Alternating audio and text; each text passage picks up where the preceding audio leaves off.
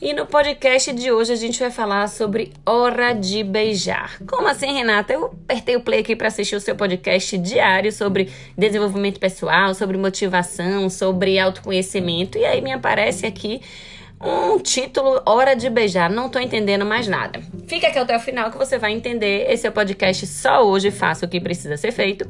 E eu tô aqui para compartilhar com vocês uma história que aconteceu comigo ontem em uma das aulas de mentoria que eu tava dando para um grupo. Um grupo que participa de um curso meu gravado, né? Um curso online chamado O que Lançar, da dúvida à escolha assertiva do seu produto ou serviço digital com propósito. Então, esse curso é para pessoas que querem começar aqui no digital, pessoas que estão patinando, que estão buscando de alguma forma empacotar o seu produto, o seu serviço para vender, para monetizar, mas por algum motivo não sabem como fazer isso. Por quê?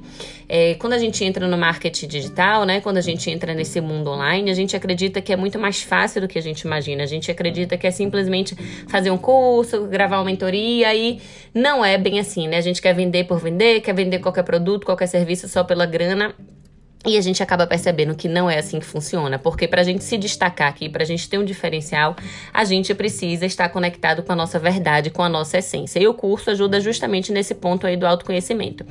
E o que que acontece? Eu percebi que a dúvida da maioria das pessoas, da maioria dos alunos, do meu público, é o que postar, o que falar, como falar, qual produto eu vender, qual serviço que eu vou, como é que eu vou empacotar isso para monetizar.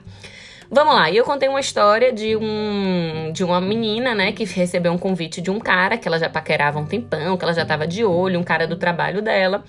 E o cara falou, um belo dia o cara olhou para ela no olho e falou: "Uau, eu queria, né, te conhecer melhor, vamos sair junto, vamos jantar e tal". E a menina, putz, vou pensar em seu caso, mas topou. E aí ela ligou super nervosa, né? Super ansiosa, ligou pra amiga, amiga, você não sabe, lembra de fulano de tal que eu falo já pra você há um tempão. Enfim, enfim me convidou para sair. O que é que tu acha? E a menina, uau, que maravilha, vamos organizar tudo, vamos combinar, né? Vai ser sexta-feira de noite. E aí a amiga dela, né, super, né, com uma expertise enorme no assunto, já tinha saído com vários caras e tudo. E aí falou, ó, você vai fazer o seguinte, você vai colocar e começou a ditar as regras do jogo, né? Você vai colocar um tubinho preto bem colado assim para marcar o seu corpo, para ele poder ver a sua silhueta. Você vai colocar um batozão vermelho, você vai colocar aquele penteado, vai colocar uma maquiagem bem forte, bem marcante para ficar, né, um ar bem de mulherão. E ela só observando, né? Mas tipo, hum, será? Será que isso tá conectando comigo mesmo? Será que isso vai fazer sentido para mim? E aí que entra a questão do autoconhecimento, porque às vezes estão lhe dizendo que é para você fazer uma coisa, estão lhe passando um formato, um protocolo, um passo a passo muito legal, né, para quem tá começando quem tá se sentindo perdido, mas a questão é Faz sentido para você isso que você está fazendo? Esse formato você está se sentindo confortável? Tá bacana para você fazer isso? Tá bacana para você se comportar dessa forma, falar dessa maneira?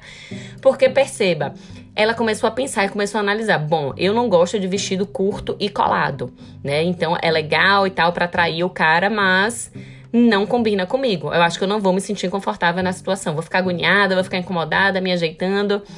Batom vermelho, eu também não curto batom vermelho. Eu acho bonito, mas acho que não combina com o meu tom de pele. Eu acho que eu vou me sentir que vai chegar primeiro minha boca, depois eu vou chegar. Eu gosto mais de um clarinho, de um tom de nude. Vale a pena você botar um vermelhão para agradar o cara? Ou vale a pena você botar um nude que você se sinta confortável, que você esteja autoconfiante porque você tá sendo você mesmo?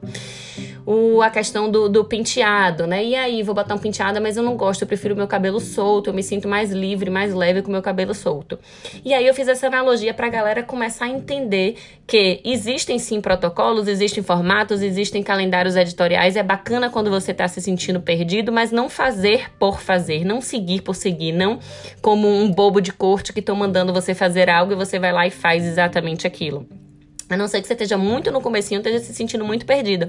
Mas independente da situação, pare, pense, analise e questione. Tá fazendo sentido para mim? Combina com o meu estilo de vida? Combina com a minha personalidade? Eu vou estar tá sendo eu, vou estar tá sendo verdadeira, vou estar tá sendo autêntica, vou estar tá sendo sincera. Vou me sentir natural fazendo isso? E aí vai.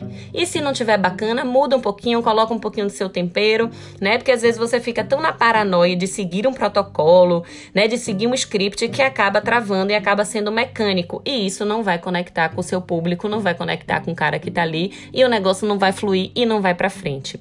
Então, antes que isso aconteça, eu já tô lhe mostrando aqui qual é a real da situação. Pare, pense, analise e fale: tá fazendo sentido para mim?